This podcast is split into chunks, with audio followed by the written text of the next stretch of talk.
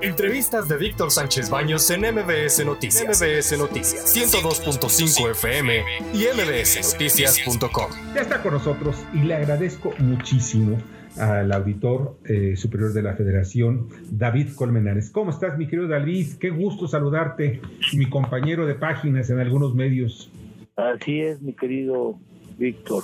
Pues con mucho gusto, ya un poco, un poco de noche, pero aquí estando siempre como Gracias. Me da mucho gusto que volvamos a interactuar. Oye, pues, pues aquí ya de, entrada, ¿no? Muchas, muchas, muchas eh, pues observaciones que ustedes hicieron el día de hoy, pero y algunas están sobre pues algunas sobre varias dependencias, algunas sobre gobiernos de los estados que pues estamos viendo que pues no están haciendo bien las cosas los gobiernos de los estados, pero eh, este procedimiento que se hace anualmente eh, hoy, ¿qué descubrieron ustedes? Pues mira, no te puedo decir que hemos descubierto porque son 1.616 auditorías, ¿no? Sí. Incrementamos inclusive en 108, este, ya que nuestro, nuestro programa de auditoría es dinámico, pues, incrementamos 108 más. Este, evidentemente, yo creo que todo es importante observarlo. Las de complemento financiero, que representan una parte sustantiva en el trabajo de institución, donde tenemos una auditora especial que es mujer, la maestra Claudia Basura. Sí. Y hemos, ahí obviamente es donde se destina la mayor parte del gasto, que va fundamentalmente a dependencias federales, que va, entre otras cosas, también a los organismos autónomos, eh, todos forman parte del universo que podemos revisar. Pero está ahí concentrado el recurso. En el caso de las auditorías que más realizamos se dan en estados y municipios. Es casi, que te diría, tres cuartas partes de las auditorías que realizamos se realizan en estados y municipios. ¿Por qué? Pues porque está atomizado el recurso. Tenemos 2.500, 2.400 municipios o más, que tú conoces muy bien. Y evidentemente que no revisamos los 2.400, nos vamos fundamentalmente sobre las capitales económicas y políticas de los estados, pero además también revisamos a los municipios, una, una franja grande de municipios de menores, con menores recursos, y la mayor parte de las denuncias que recibimos de los diputados federales y de los ciudadanos son precisamente de estados y municipios. Por eso este año creamos ya la auditoría forense del gasto federalizado y los recursos son, son, son muy amplios. Entonces, ¿Qué sigue? O sea, empezamos y te encontramos, eh, hicimos la revisión y salen observaciones y solicitudes de aclaración. Lo que sigue es que pasamos a un mes, el día de hoy ya empezó este ciclo, hoy empezamos ya a trabajar para que las, los entes auditados, que nunca van a estar contentos o te dicen que pueden aclarar muchas de las cosas, este, lo cual sucede en cierta medida pero hay partes que nunca son comprobadas. Les damos un mes para ello, para que traigan documentación, se presenten a aclarar temas, y nosotros tenemos cuatro meses para poder este, tener ya una resolución definitiva. Si encontramos temas delicados, esto entra en un área de investigación. Una área de investigación que tiene facultades relevantes, que se creó con la ley hace ya algunos años, la Secretaría de la Función Pública, que es del Ejecutivo Federal, tiene, por ejemplo, su área de investigación, y ya después se deriva al área jurídica para la preparación de denuncias cuando así proceda. Oye, y en, la cuenta pública del 2019, ¿cuántas eh, denuncias se presentaron por cuando procedieron? Las yo no las tengo aquí en el caso, Ajá, preparado con esta, con esta, pero sí quiero que en otra oportunidad te las desgloso. Además, estamos trabajando en más, en más, en más denuncias, por supuesto. Claro. Eh, Javier Lozano, ¿alguna pregunta? Sí, cómo no. David, buenas noches. ¿Cómo estás, Javier?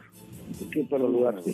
Eh, a ver, yo veo las primeras planas de todos los medios, de todos los periódicos hoy, y me encuentro, haya auditoría superior de la Federación, irregularidades en obras y programas claros. 63 mil millones de pesos de gasto 2020, segundo año del gobierno de López Obrador.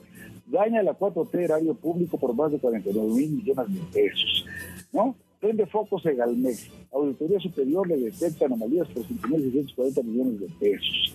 El, eh, derrocha 3.500 millones de pesos en la pandemia el INSABI, según la Auditoría Superior de la Federación. El Reforma también nos, nos, nos destaca en su primera plana el, el, la, la nota, ahí te va, la nota de que dice exhibe auditoría desorden en el aeropuerto internacional Felipe Ángeles. Este, esta este, terminal eh, avionera.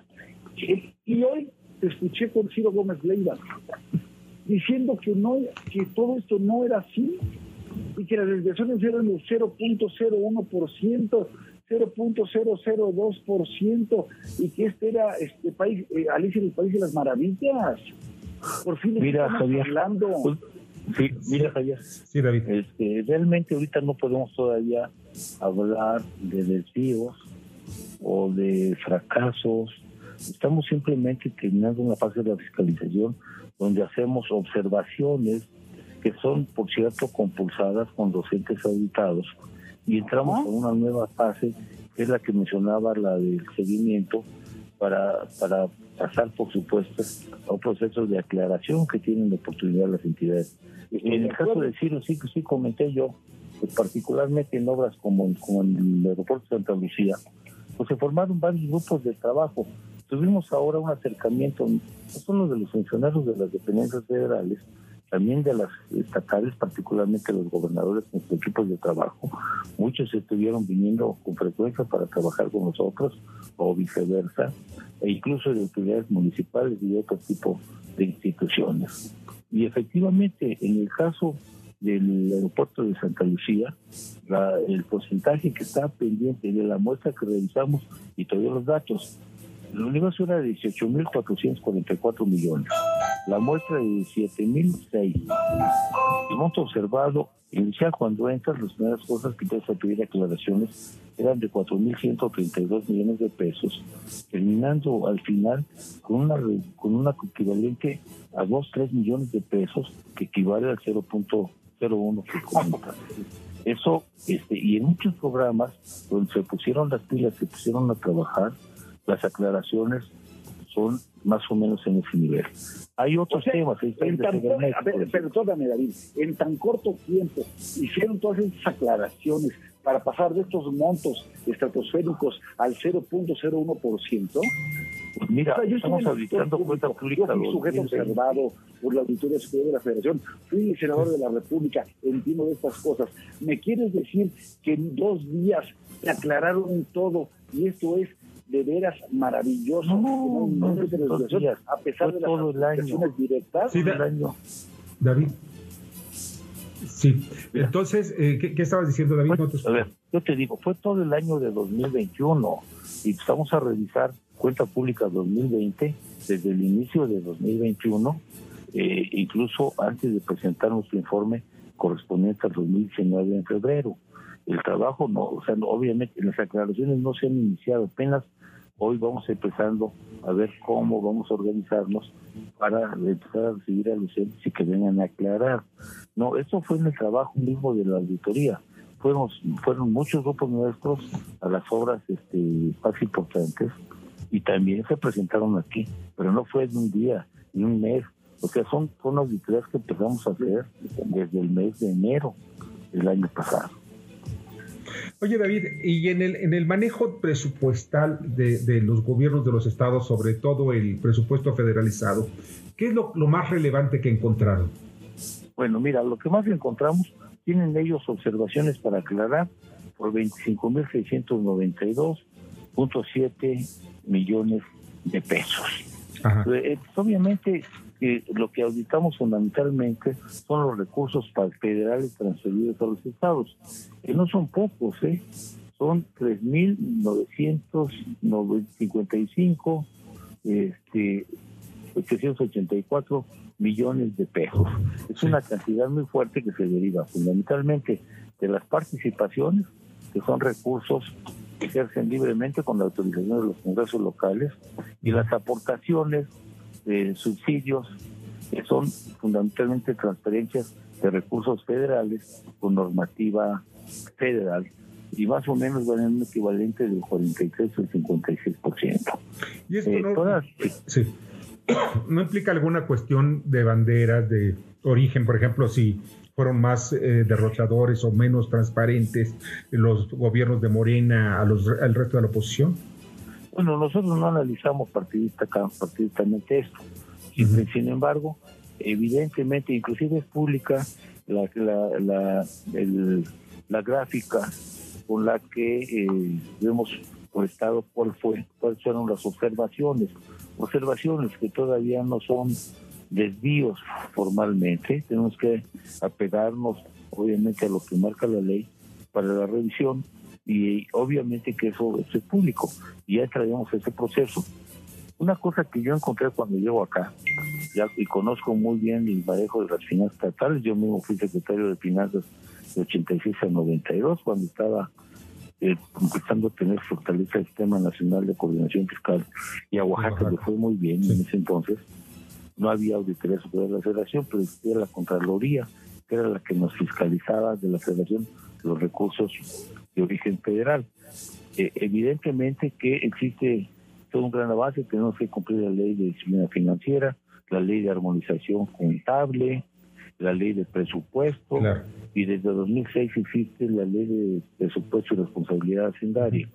Entonces, evidentemente que todo esto tiene los estados la eh, posibilidad de venir a aclarar. Ahorita partimos de una base ya de 26 mil millones de pesos de observaciones. Bueno, pues es una cantidad importante. Bernardo Sebastián. Buenas noches. Bueno, yo como mexicano pensando que este sistema de auditoría y todo esto que se le hace de revisión a los números en los estados y municipios beneficiaría de alguna u otra manera directa en el combate contra la corrupción. Eh, ¿Tenemos alguna cifra que de veras nos avale ese efecto? Pues mira, lo que te puedo decir es lo siguiente. Eh, obviamente el país tiene 2.400 municipios o más. La mayor parte de las denuncias ciudadanas que recibimos o de los propios legisladores, que obviamente existen mucho en estos temas, es, es, muy importante y la mayor parte se refieren a las finanzas estatales o municipales e inclusive, lo más relevante, más a los municipales.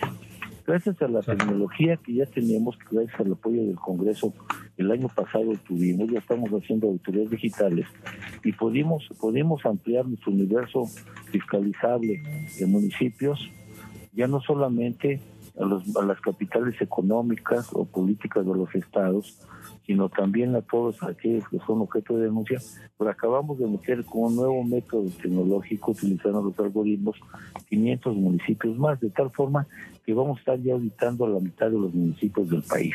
Hay algunos, como los de usos y costumbres de Oaxaca, son 417, eso tiene su propio sistema, no se rigen por el sistema de partidos, sino por las asambleas, pero el propio pueblo vigila el ejercicio de recursos, que son mínimos en relación a lo que reciben las capitales económicas y políticas. Y obviamente que de en, los estados tan es así que observamos lo que la prensa, lo que se publica todos los días.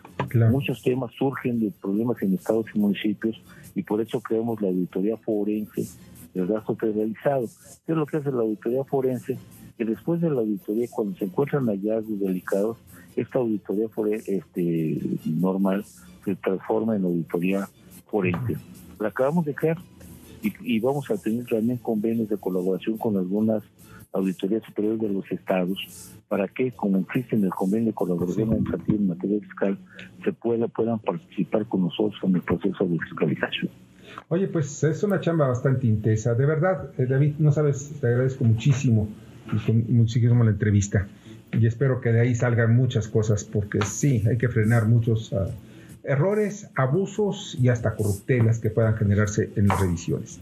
Por supuesto, mi querido Víctor. ¿eh? Pásala muy bien y muchas gracias. Muy buenas Muchas gracias. Y también me despido de Javier. ¿eh? Un abrazo. Hasta luego. Bye. Escucha a Víctor Sánchez Baños en MBS Noticias. MBS Noticias 102.5 FM y MBSNoticias.com. Lunes a viernes, 9 de la noche, tiempo del centro de México.